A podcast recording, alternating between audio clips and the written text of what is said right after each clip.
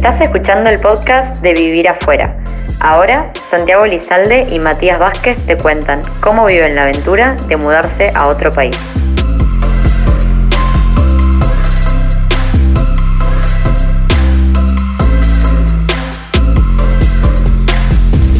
Bienvenidos otra vez a Vivir Afuera. Para quien no nos conoce aún, yo soy Santi Lizalde y aquí estoy con mi amigo personal, Matías Vázquez. Mati, ¿cómo estás? Muy bien, Santi. ¿Vos cómo andás? Bien, la verdad que ansioso, con ganas de, de empezar este episodio nuevo. El episodio de hoy que se va a llamar Llegar, que es básicamente cómo llegamos a España. Así que no sé por dónde empezar. La verdad es que eh, pasan tantas cosas y son tantos los sentimientos que uno tiene cuando, cuando llega a un lugar nuevo a vivir una experiencia nueva eh, igual creo que deberíamos empezar por el aeropuerto, ¿no? Cuando llegas ahí que tenés, no sé, ¿en qué estás, por ejemplo? ¿Vos en qué estabas? Yo cuando llegué, llegué muy cagado, no sé por qué, como diciendo, me van a parar en migraciones con todas las valijas y se van a dar cuenta que me vengo a vivir a este país y no me van a dejar entrar. Y la verdad que es una boludez, primero porque tengo el pasaporte comunitario, entonces no es poner el pasaporte y seguir derecho, y después porque las valijas las sacás después de migraciones. Pero no sé por qué, cuando bajé del avión, tenía ese miedo diciendo, no, y si ahora me dicen algo las valijas, mmm, hay un, un, temor, que nada, que fue dos segundos, y ya una vez que pasé dije, bueno, ya estamos. Eh, una vez que pasé las eh, migraciones y busqué todo, me estaba esperando un amigo, a las cinco y media de la mañana que me pasaba a buscar, que me recibía en su casa. Eh, así que con el auto me pasó a buscar y súper tranquilo que llegas con alguien conocido, que llegas a una casa, calefacción, todo perfecto, no hace frío afuera. Llegué, dejé las valijas, me fui a dormir, me desperté el otro día a un almuerzo familiar, comida casera y una llegada muy, muy tranquila. Yo prácticamente vine solo acá, no, tenía amigos. Me estaba esperando una conocida, que era la amiga de un amigo, que simplemente me puso en contacto con ella. Así que desde el aeropuerto me tomé un Uber y me fui a su casa, me, esperó a la mañana. Muy buena onda. Son esos pequeños mimos que vas teniendo cuando, cuando encarás este tipo de planes. Y lo primero que tenía en la cabeza era todo lo que tenía que resolver. Desde que llegué hasta que empecé a resolver efectivamente, todo el tiempo en la cabeza tenía, ok, papeles, trabajo, eh, tengo que encontrar piso, tengo que hacer amigos. Eh, era como un montón de, de, cosas eh, que parecen tontas, pero que en el momento como que las vas, las vas pensando mucho, ¿no? Y bueno, lo lindo es que de repente te pasan cosas como yo iba a un Airbnb, eh, alquilé un Airbnb bien barato, porque obviamente una de las cosas que tenés en, la cabeza es, no quiero gastar de más, no quiero gastar en estupideces. Entonces, hasta conseguir un piso, dije, ok, voy a un Airbnb, total piso voy a conseguir rápido. Estaba muy optimista.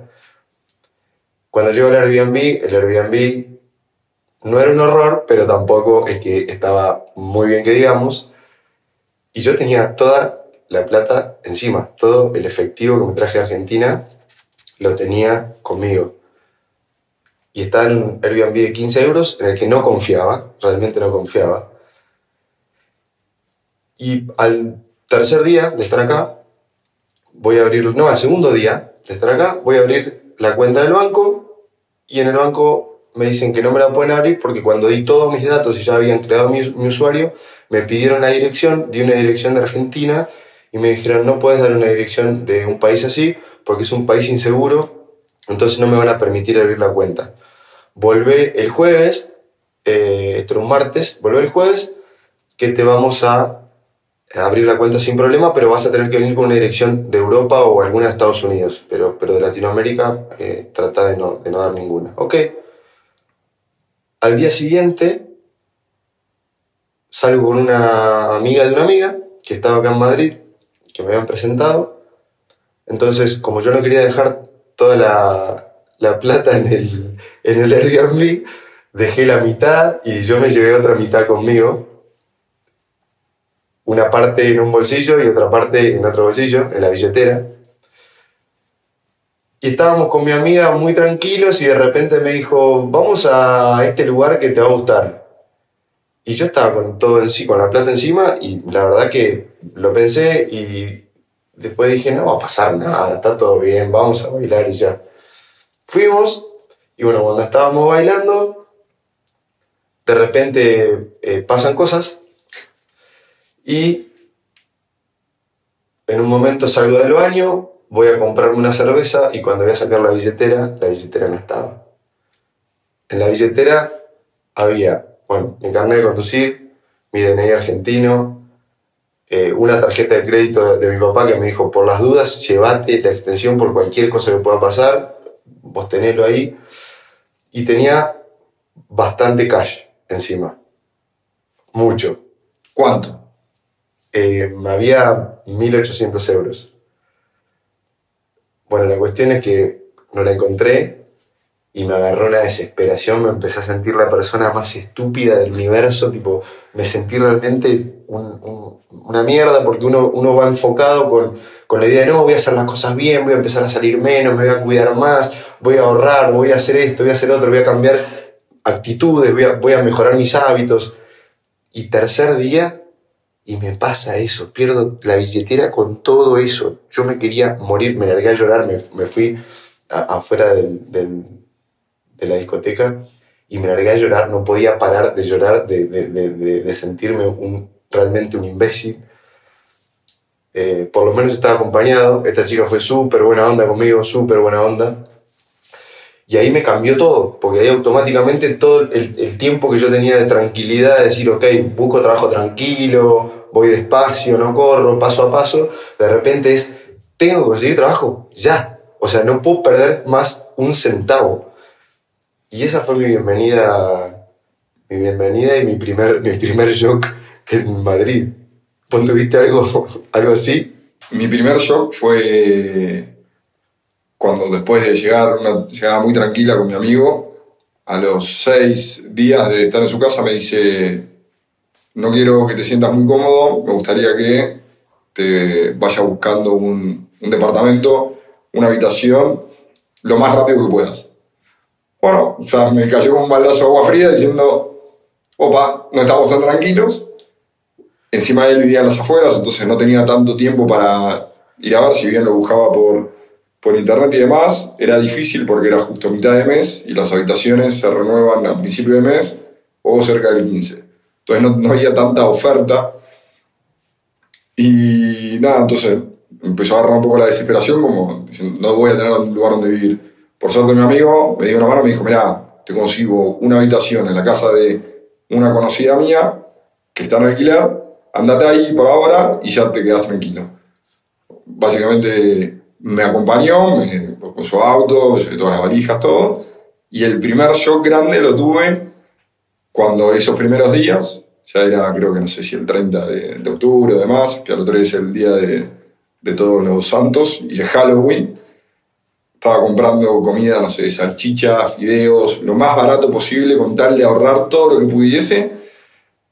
Y voy con una, o sea, con una compra enorme, pero no sé, de 20 euros, o sea, bien, bien, bien, bien económica. Y veo a toda la gente disfrazada, riéndose, todos con amigos, y yo me estaba yendo a vivir en una habitación de 2x2, sin ventanas, eh, en valijas, con gente que no conocía porque había otra gente en el piso. Y veo a toda la gente feliz, tratando de disfrutar, que se venía una gran noche, al otro día nadie tenía que trabajar, yo tenía que trabajar para Argentina. Y digo, ¿qué hice? O sea, estoy acá y digo, podría estar saliendo en Buenos Aires tranquilo. Y nada, fue, ese fue el verdadero shock. Pero después me puse a, de nuevo, te serenás, y te tratás de ocupar de cuáles son los objetivos que uno tiene, que el mío era tratar de gastar lo menos posible para hacer lo más duradero mi estadía y lo más cómodo, buscar clientes sin descuidar mi trabajo en Argentina y hacer amigos, que yo, nada, tenía mi amigo que está bien, que me recibió y demás, pero vivía en las afueras de Madrid, entonces tampoco tenía una vida social tan alta, del que también me recomendó que busque un departamento de forma rápida. Y ahí es donde sí empecé a, no sé, bajarme Tinder. eh, o sea, no, no solo con la. buscando pareja o bajando. sino de. necesito contacto físico, humano, porque era, trabajaba, o sea, para no gastar, me quedaba en el departamento todo el día atrás de la computadora buscando clientes, tratando de llamar por teléfono, eh, trabajando para Argentina hasta. había cuatro horas de diferencia. Entonces era mínimo, trabajaba hasta las 10 de la noche, que eran las 6 de la tarde de Argentina, y no, no tenía, no, no tenía posibilidad de vida social. Entonces sí era usar Tinder, tratar de tomar algo con alguien, no tenía matches, o sea, no me pregunto por qué, no sé si soy lo suficientemente feo, Sí, sos feo. Ok. Por eso. no tengo fotos lindas, no tengo, no sé, nada, ni un match. Y aparte es, creo que cuando uno está en esa desesperación sin un match, creo que la desesperación se huele y ahuyenta. Entonces es como que, y aparte no, no es que quiero estar con vos, es quiero que me cuentes algo, que una persona humana me cuente algo y no quiero dejar, quiero dejar de mandar mails y hablar por teléfono. Quiero cualquier oportunidad de contacto físico, de hablar con otro ser humano, iba. Me decías, vamos a construir una pirámide, me anoto. Vamos a luchar con un león, me anoto. No me importaba, pero no llegás a eso. Es difícil. Es difícil y aparte uno lo subestima porque cuando vos venís de afuera ya tenés durante 30 años una vida creada con amigos, primos, etc. Entonces decís, yo amigos hago en un segundo, no tengo problema, soy medianamente un ser sociable, va a ocurrir. El hecho es que no ocurre, o sea, por lo menos en, en nuestro caso claramente no ocurrió. Eh, fue una larga lucha.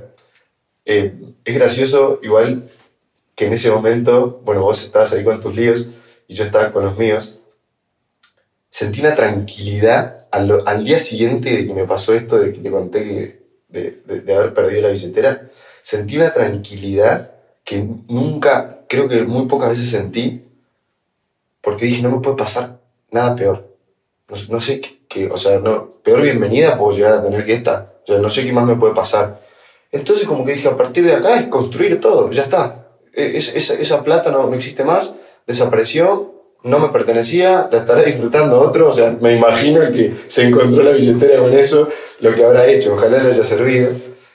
Me gustaría enterarme, de hecho, alguna vez que, cómo, cómo, cómo fue, en fin. Eh, me tranquilicé muy rápido y dije, ok, ya está, hay que seguir, yo tengo un objetivo y vamos por el objetivo y punto. Respecto a las aplicaciones que comentabas, me bajé todas y me pasó exactamente lo mismo. Eh, no, no. Si sos feo también. Usted debe ser por eso también, o sea, de- coincidimos. Y nada, no pasaba nada, macho, nada. Y las únicas dos aplicaciones a las que realmente les pude sacar provecho fueron Idealista para conseguir piso y, y LinkedIn para, para hacer contactos. Pero nada más, nada más que eso. Eh, y era simplemente estar enfocado en lo, en lo que te pasaba y en ir resolviendo pequeños problemas y ya. O sea, esa, esa fue la, la bienvenida. Eh, tratar de estar tranquilo, de estar en, paz con lo que estás haciendo y convencido de que viniste por un objetivo y que pasito a pasito lo tenés que lograr más allá de todas las cosas que te vayan pasando. ¿Vos sentís que alguna sensación de ese momento sigue dando vueltas en tu cabeza? ¿Cómo, cómo lo vivís? Yo creo que uno normaliza todas las situaciones a medida que pasa el tiempo y lo único que sí que noto un cambio radical es en el tema de- del control fiscal de gastos. Antes era un contador que te luchaba eh, si un bocadillo, un sándwich salía 15 centavos a dos cuadras, caminaba dos cuadras.